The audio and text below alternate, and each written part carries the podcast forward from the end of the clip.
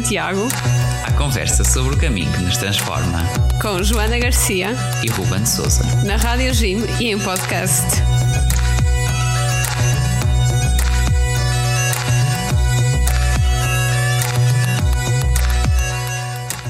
Viva, sejam bem-vindos ao Guerreiros de Santiago, o nosso e vosso podcast e programa na Rádio Jim sobre o caminho de Santiago.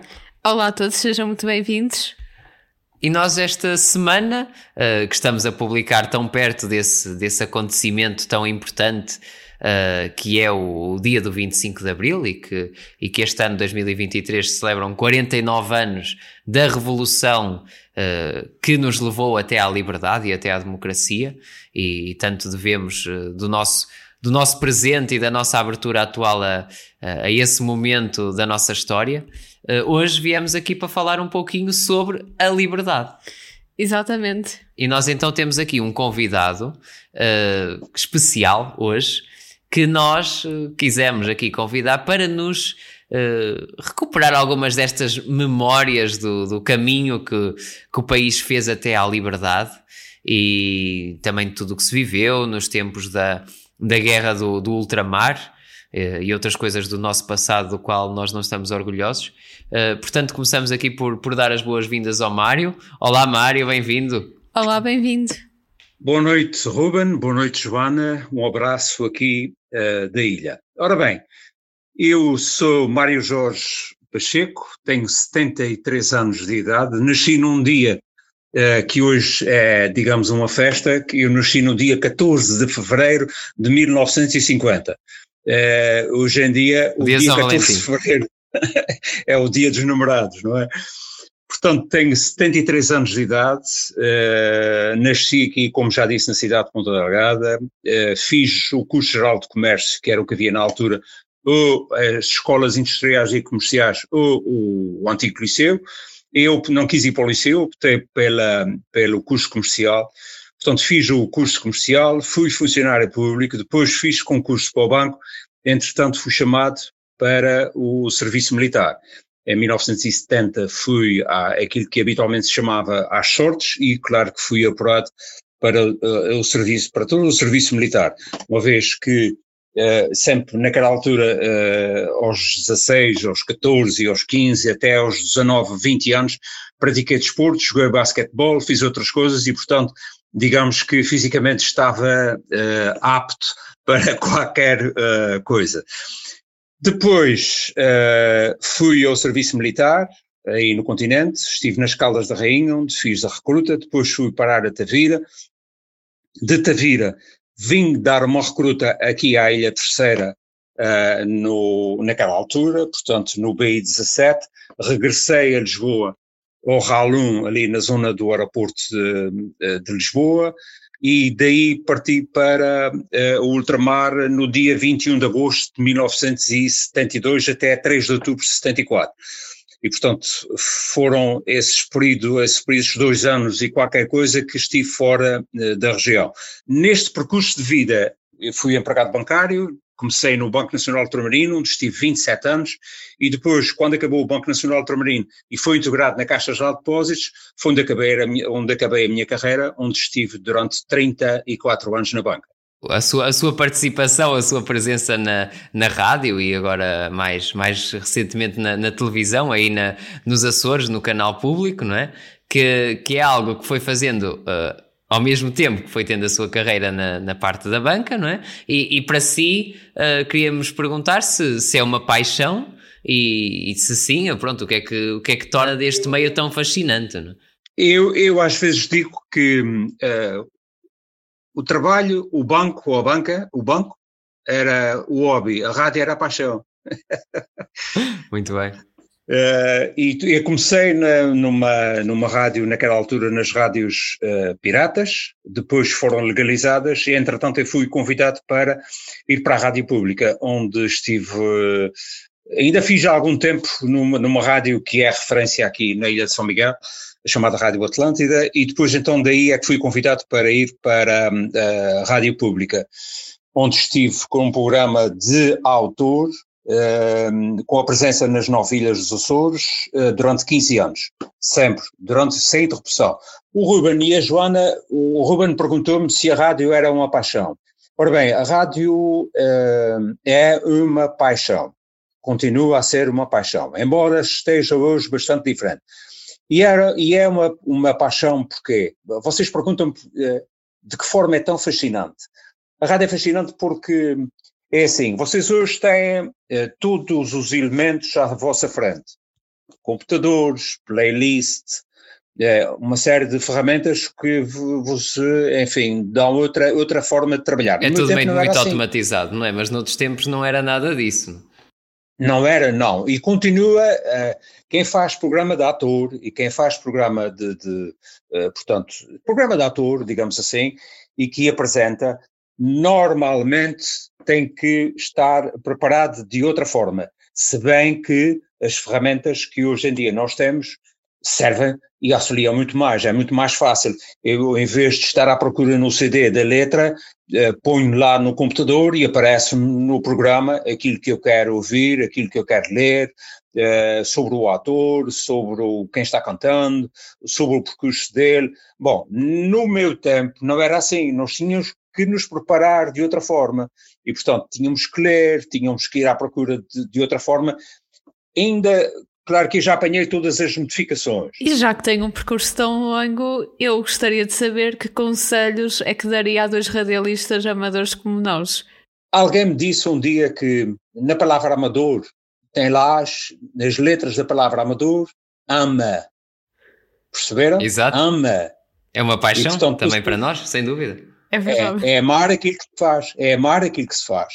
E, e para já vos digo um conselho que, que, que vos dou, uh, como, eu não gosto da palavra radialistas amadores, uh, pronto, a pessoa faz aquilo, faz com os meios que tem, faz com as plataformas que tem, e também faz com as oportunidades que lhe dão. Ora, vocês, se tivessem a oportunidade de trabalhar com uma rádio pública, ou uma rádio dessas super da comercial e outras coisas no género, claro que tinham outra ferramenta e de certeza que se iam adaptar. Vão trabalhando com isso que têm. E mais lhes digo, aquilo que vocês estão a aprender neste momento como radioamadores, dá-vos uma escola que vocês não calculam. Dá-vos conhecimento que vocês não imaginam. É o aprender fazendo, não é? É, exatamente. Tem aqui aprendendo tem que ir aprendendo. Isso o tempo que tinha que me ajoelhar para fazer uma ligação à, à, à, linha telefónica, onde entrava o telefone, para fazermos um programa de rádio no exterior, através do telefone. Hoje em dia não é assim, o telemóvel, como nós estamos a fazer aqui, uh, estamos a conversar. Uma videochamada e uh, clicar no botãozinho de gravar. Claro, São é assim que fazem. Sim. Exatamente. A diferença é muito grande. Vocês, claro, eh, se vocês repararem, isso, uh, por exemplo, na, na, na, televisão, isto acontece muita vez. Aquilo que nós estamos a fazer agora aqui, isto podia estar a passar num, num, num, num telejornal. A minha cara e vocês entrevistando, vocês num estúdio de televisão e eu a falar, não é? E portanto os meios são completamente diferentes, não há, não há comparação possível sequer. Agora, eu acho muito bem que o Ruben e a Joana aproveita, escrevam uh, novas experiências antes de se fazer qualquer coisa, e é muito importante, muito importante, quando se está à frente do microfone, tem que saber o que é que se vai fazer. Não se vai para aí improvisado, não se vai para aí fazer de hoje vou fazer, hoje apetece-me fazer isso. Não, não vai dar certo o nosso mestre aqui da, também na, na Rádio Jim e mentor, uh, o José Carlos, que, que também passa no, num dos programas da, da grelha, uh, também muito nos transmitiu isso, que, que o, melhor, o melhor improviso é aquele que é preparado. É verdade, constantemente. E se vocês repararem, posso mostrar, tenho aqui as coisas, as dicas, algumas coisas que, que estão aqui anotadas, que é para não me esquecer. É assim mesmo, é assim mesmo. E obrigado pelos, pelos conselhos. Uh, agora, se calhar então aterrávamos um bocadinho aqui no, no nosso tema de hoje, que, que não é o, o caminho que nós costumamos falar propriamente dito do caminho de Santiago, mas um outro caminho que, importantíssimo e, sem o qual nós hoje não, não poderíamos uh, ir a, aqui até à vizinha Espanha com, com a facilidade que, que nós vamos hoje em dia, que é o, que é o caminho da conquista da, da liberdade e da democracia. Portanto, uh, revivendo essas memórias de, uh, dos outros tempos em que, que, o nosso país vivia em ditadura, perguntávamos, Mário, qual era a realidade aí nos Açores, em particular em Ponta Delgada, nos tempos vá do Salazar.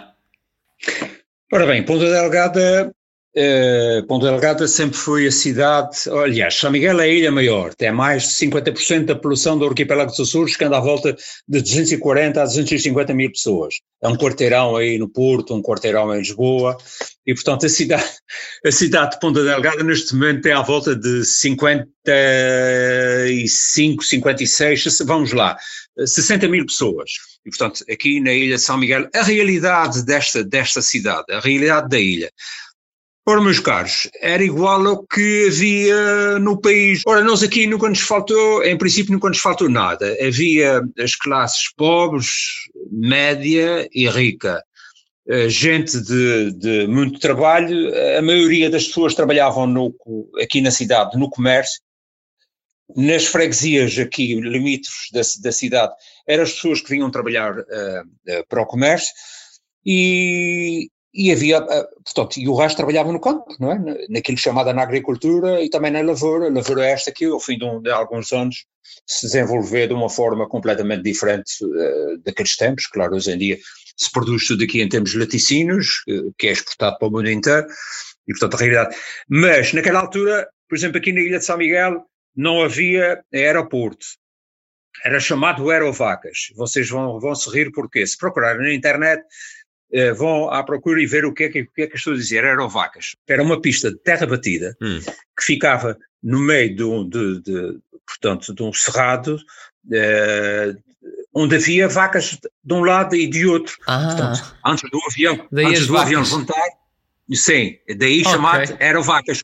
Ora, só depois de 25 de Abril é que se construiu o primeiro aeroporto, aliás, o, único aeroporto aqui com uma certa dimensão na ilha de São Miguel, na cidade de Ponta Delgada, porque já havia na ilha de Santa Maria, como já disse, já havia a base das LAS com os americanos na ilha terceira, e mais nenhuma ilha existia aeroportos, aeroportos, ora, portanto, havia dois aeroportos de nove ilhas, e portanto sete não tinha, inclusive Sim, a maior. Nós tínhamos uma, exatamente, nós tínhamos a maior infraestrutura portuária, no caso concreto do, no porto de Ponta Delgada, uh, na cidade, na, na cidade da Horta, na ilha de Faial, houve um período que havia os chamados Clippers, que eram os aviões da Panamérica, os chamados aviões anfíbios, que vinham dos Estados Unidos para a Europa e tinham hum. que fazer escala na cidade da Horta. Aqui não era assim. Nós aqui tínhamos os paquetes que vinham da Europa para a América, faziam escala, eh, como fazem ainda hoje em dia, de forma diferente. Aqui hoje em dia o turismo, temos o turismo, eles vão, vão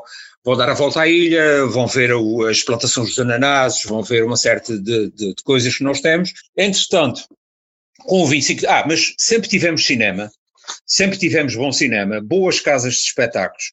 Uh, embora a cidade, pronto, a cidade é pequena, era pequena, hoje em dia está completamente diferente do que era naquele tempo.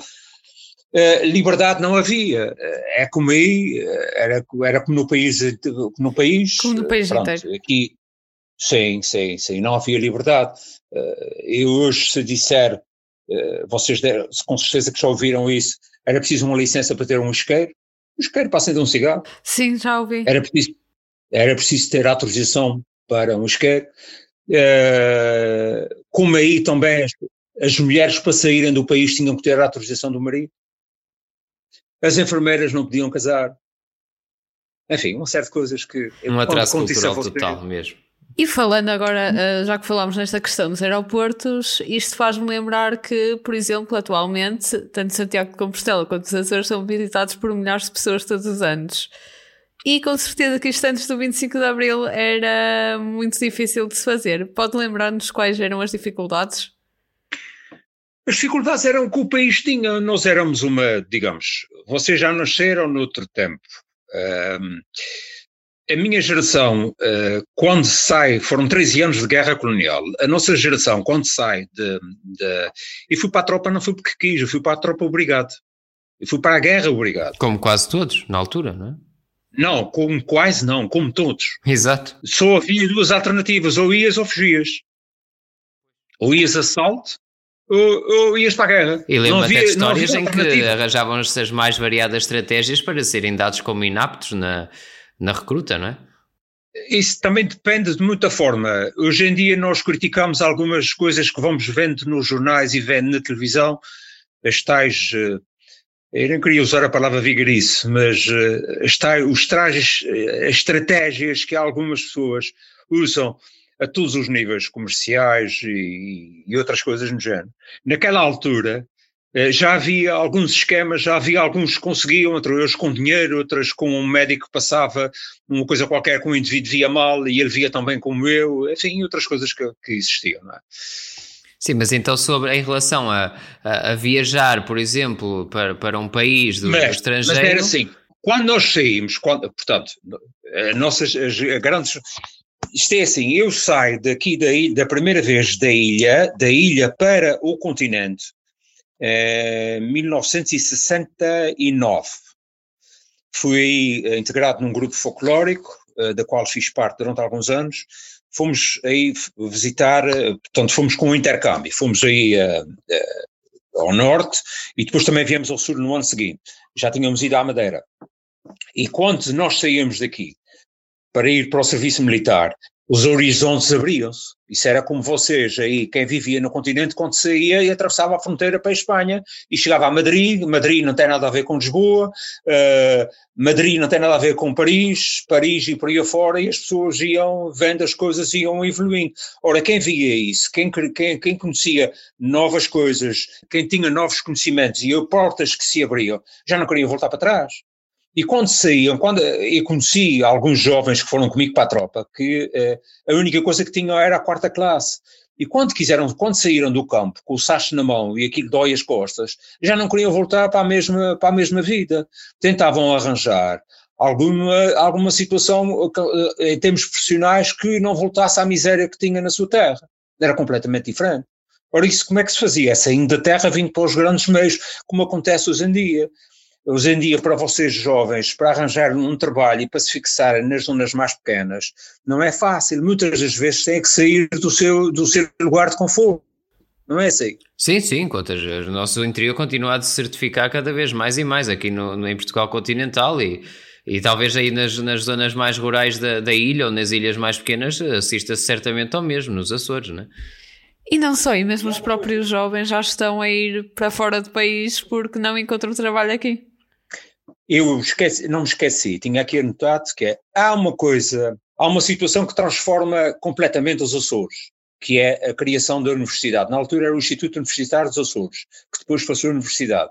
E a universidade trouxe montes de gente, montes de jovens, uma grande quantidade de jovens, daí para aqui, o que traz outros conhecimentos, ou que há uma mistura de, de, de, de situações de, jovens que vêm com outra, com, naquela altura. Hoje em dia não é assim, não é? Hoje em dia, quem quer estudar tem aqui belíssimos cursos, entretanto, a Universidade dos Açores, eh, que está dividida em três polos, o polo na cidade da Horta, na Ilha de Faial, está ligada mais concretamente ao mar em si, tudo o que é relacionado com o mar.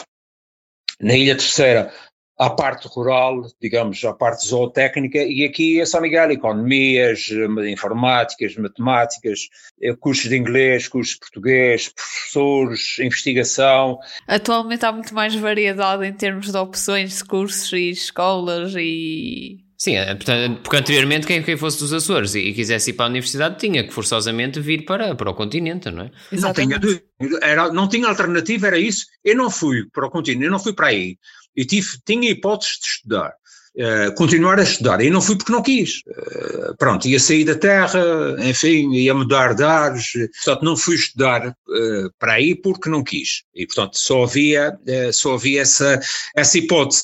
E portanto, o que é que acontecia? Nós, nós só saíamos daqui de barco, levávamos três dias para chegar aí a Lisboa. Três dias. Para fazíamos uma escala na, no Funchal e depois seguíamos mais um dia e meio para, para, para Lisboa. E só voltávamos Sim. nas férias, uh, portanto íamos em, em, setembro, né? setembro, outubro, depois voltávamos no Natal e só voltávamos no mês de agosto outra vez. Portanto não havia os meses que há hoje em dia. Hoje em dia mete-se num fim de semana no Holocausto e chega-se aqui a casa, com 3, 4 dias e volta para trás outra vez. Açores é uma escapadinha de fim de semana autêntico hoje em dia. É verdade. Mas bom, adiante. Uh, nós aqui, pronto, lá está. O, o, que nos levou também a convidar foi uh, o facto de ter vivido na pele esta realidade da guerra colonial e de ter, ter, ter sido chamado para, para combater em Moçambique, uh, na altura, lá está, do, da guerra do ultramar. E o que é que, assim, pessoalmente, como é que encarou, o que é que sentiu quando foi chamado para a guerra? vamos ver. É, foi um. Aquilo era para qualquer família, era, era uma situação muito complicada, porque quem vai para a guerra sabe que, que vai e pode não voltar. Sim, as probabilidades de voltar eram poucas e às vezes quando estava a pessoa por desaparecida. Uh, as guerras, guerra é sempre guerra. Desde o tempo da espada até os dias hoje, aqui, ali mais acima na, na Ucrânia, não é? Guerra é guerra, é sempre. Guerra é guerra, não, não, na própria palavra. E, portanto, para um jovem de 20, de 20, 20 anos, 21 anos, é muito complicado. É muito complicado para já, como eu disse há pouco, nem sequer tivemos oportunidade de dizer queres ir, uh, como é que queres ir, Uh, nem sequer, nem, nem coisa, nem coisa se, se, se, pensava desta forma. E portanto éramos, como já disse, não era forçado, que íamos. Era obrigado, não Como tantos hoje na, na, Ucrânia e noutros lugares do mundo, infelizmente. Não, é uma barbaridade. Não havia alternativa. Não havia alternativa. Eu ia, eu fugia. E portanto, 99% foi, foi sofreu as consequências. Sofreu as consequências e eu fui dos felizardos, que é quando, quando fui para Moçambique, mais o teu, os vossos familiares, nós já fomos de avião. Eu fui de avião de Lisboa, Luanda, Luanda Beira, e depois, para o sítio onde eu fiquei durante 24 meses, fiz uma viagem de comboio de 24 horas. Comboio em bancos de pau, sentados em bancos de pau, 24 horas. Não havia sítios para dormir, não havia bares no, no, no comboio, não havia nada. Um comboio no meio de África. Condições. Fizemos da cidade de Nampula, de Nampula até, uh, até ao sítio onde nós estivemos, em Vila Cabral, onde estivemos, onde estivemos lá, onde eu estive, 28 meses. Era-se para ser 24, mas depois dá-se o 25 de abril e ainda tive que lá ficar mais três meses. Acontece que mesmo assim, ainda fui de avião, como eu, como eu estava a dizer, porque houve quem fosse de barco e aquilo era uma coisa tremenda, uma coisa tremenda. Uh, Atrevo-me quase a dizer que era um transporte, por exemplo, os soldados, aqueles que não tinham, uh, os soldados, aquilo que nós habitualmente chamávamos soldado raso, não é? que não tinha qualificação, não era miliciano, como é no meu caso e outros tantos, nós tínhamos camarotes, tínhamos, naquela, eu fui de avião, mas as pessoas que foram de barco tinham camarotes, tinham uma situação completamente diferente. Uh, Levaram-se cerca de um mês para chegar ao destino, em situações incríveis, quase como transporte de gado lá metidos lá no, pois. nos prontos dos barcos. Fazendo lembrar os Lusíadas. Enfim. Não é vamos falar sobre Muito... os Lusíadas, por favor. Sim, isto é uma, uma estudante do 12 ano a falar. as coisas, uh, e portanto, quando, quando, cheguei, uh, quando cheguei à cidade da Beira, que foi a primeira onde, onde, onde, onde chegou, onde um dia o avião da TAP, quando eu cheguei à, à, à, cidade da Beira, era uma cidade já com alguma dimensão e com coisas que nem sequer existiam uh, no continente português, não é? as esplanadas, os, os hotéis, aquilo já tinha algum desenvolvimento em relação a algumas, algumas cidades e algumas coisas que existiam em Portugal continental. E depois daí, eh, pronto, quando chega, quando nós chegamos, para já na viagem de comboio foi uma coisa traumatizante, não é? Vendo aquela pobreza, espalhotas, uh, não havia estradas, era terra batida, pronto, muito complicado, muito complicado. E depois Eu lembro quando cheguei à cidade de Nampula, deram um quarto mais duas, um quarto mais para três, uh, um colchão de espuma, que vocês devem lembrar, nas escolas antigamente tinham nos ginásios, quando era, havia aquelas, aqueles encontros de estudantes ou desportivos, nem que levavam aqueles colchões, uns colchões. Sim, tipo os colchonetes que a gente leva para Santiago Compostela, exatamente. ah, é diferente.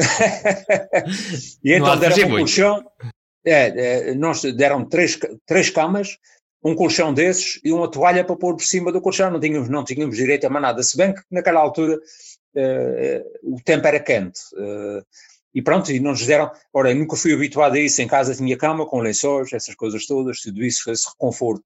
Então quase foi um choque chegar ali. Uh, as cervejas é que abafavam os, o choque. Pois, o álcool pois. é que abafava o choque. Bom, e lá está, quando, quando chegou a Moçambique então... Quando que...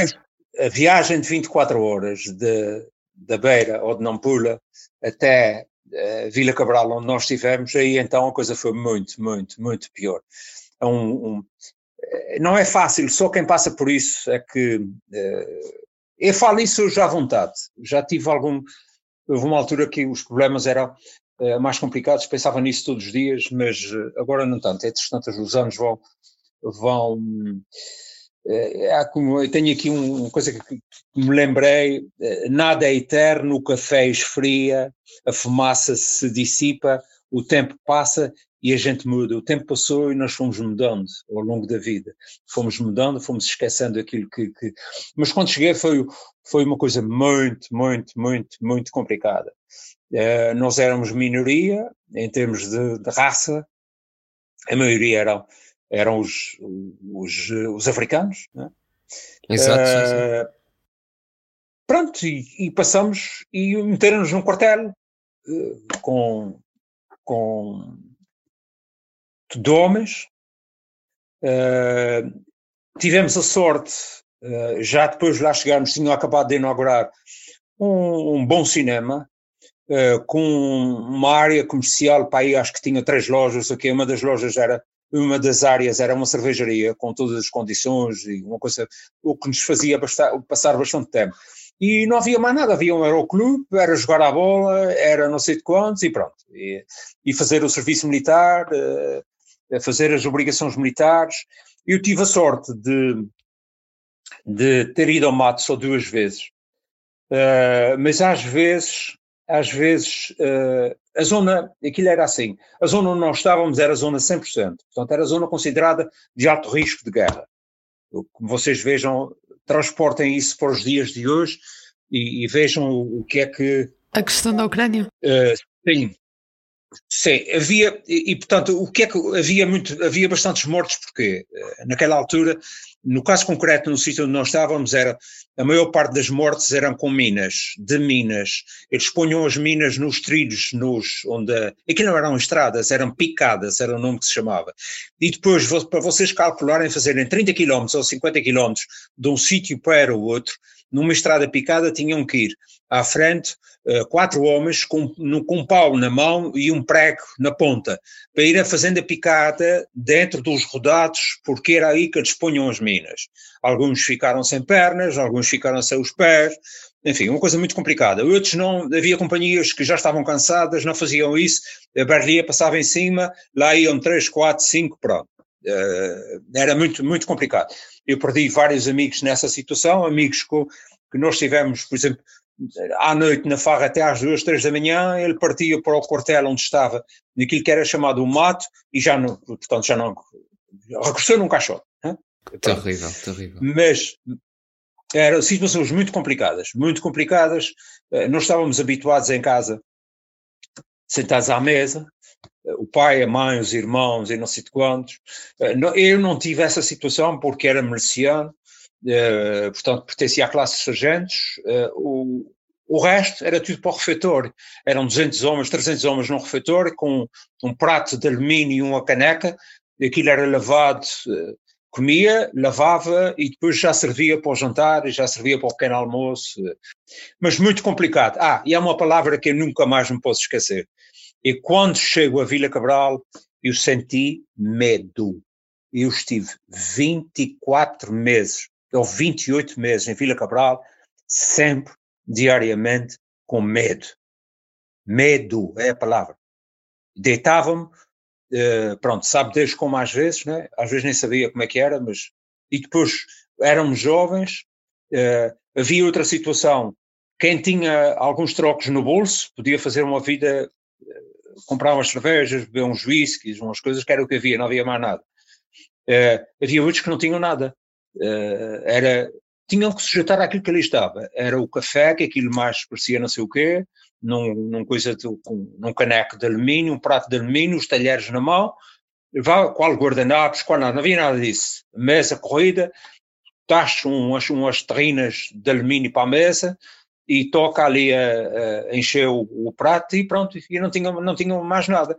Claro que havia outros que tinham mais algum dinheiro, uh, podiam, enfim, abafar o medo de outra forma, e mais, e mais, e mais digo, pior foram aqueles que foi, meia, que foi a maioria, no caso concreto da Guiné, uh, Angola, em Moçambique também, é preciso não esquecer a Guiné e Angola, em que uh, foram 24 meses, entraram num, num, num, num sítio, portanto, eu só tinha palhotas e as, e as uh, digamos, o aquartelamento ou o quartel em si é que tinham algumas construções feitas com de blocos, o resto eram palhotas, eram africanos que estavam à volta e não tinham mais nada. Era mato, mato, mato, mato, puro e duro, de manhã à noite, 24 horas por dia. Não tinham mais nada. Não havia telefones, não havia agora telefones, não havia nada disso.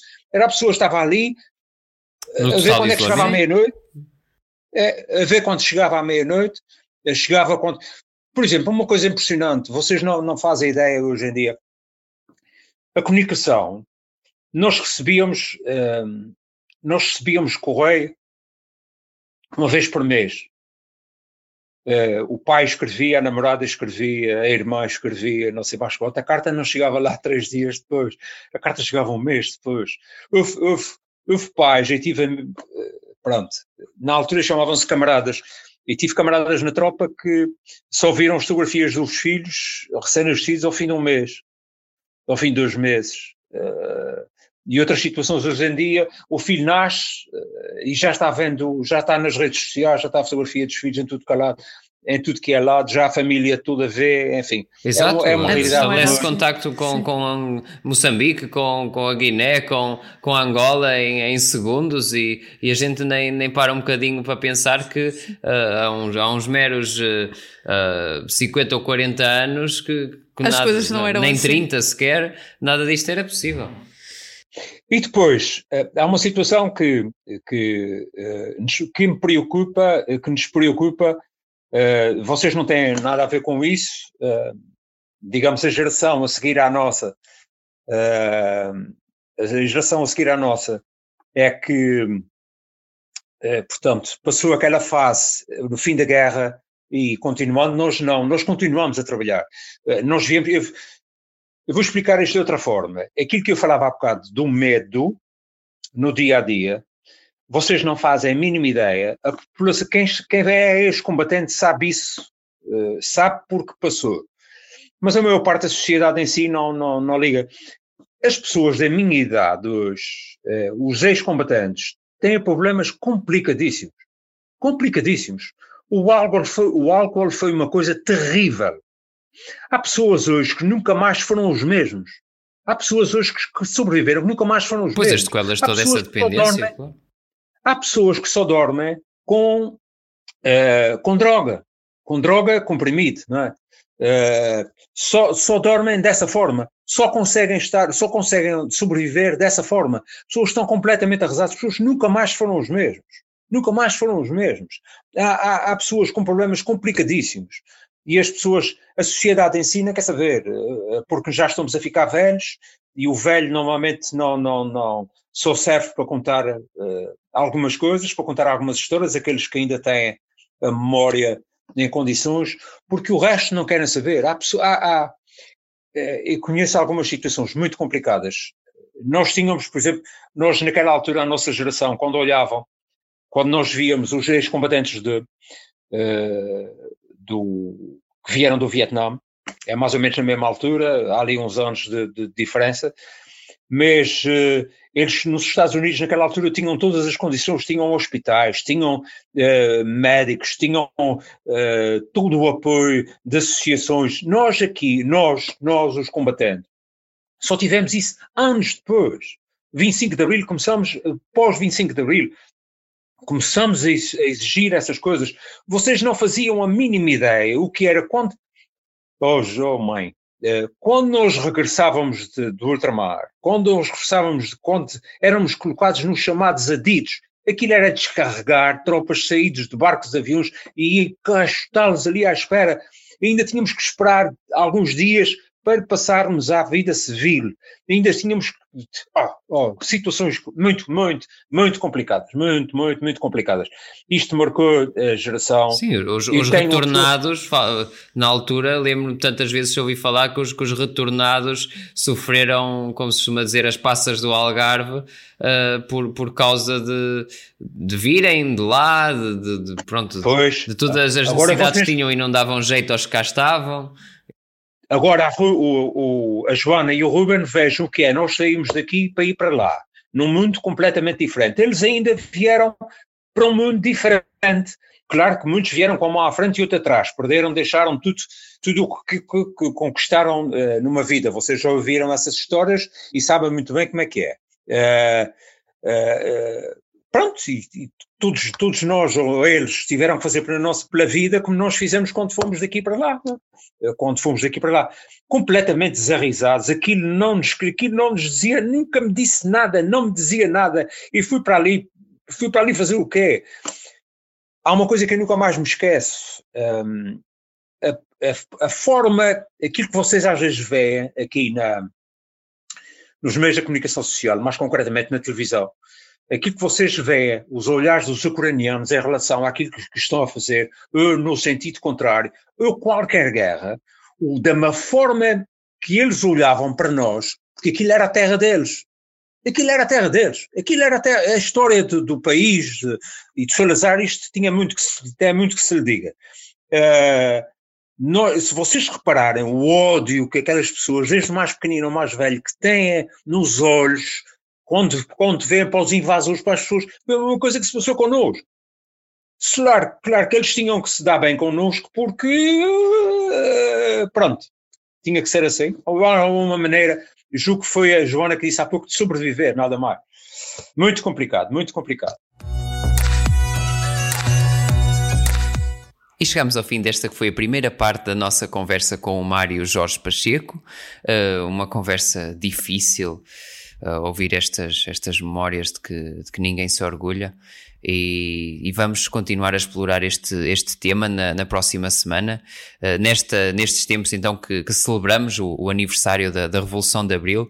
Importa falarmos de, do que é que foram estes, estes episódios que tantas cicatrizes deixaram da, da guerra colonial uh, e também um pouco sobre o que é que nós conquistamos hoje em dia, o que é que ganhamos com a conquista da liberdade e, e também se refletir um pouco sobre uh, será que continuamos a caminhar uh, no sentido de uma maior liberdade ou não. Bom, uh, são, questões que nós vamos explorar no, no, próximo episódio com a ajuda do Mário, portanto contamos convosco para isso. Já sabem, continuem a seguir-nos nas nossas redes sociais, Facebook, Instagram, obrigado por o feedback que, que nos têm dado e também continuamos com as inscrições abertas para a nossa peregrinação em, em setembro. Uh, Juntem-se a nós, podem encontrar o formulário na, nas nossas redes. Uh, e pronto, voltamos então para a semana. Obrigado por terem estado aí desse lado, até para a semana e bom caminho.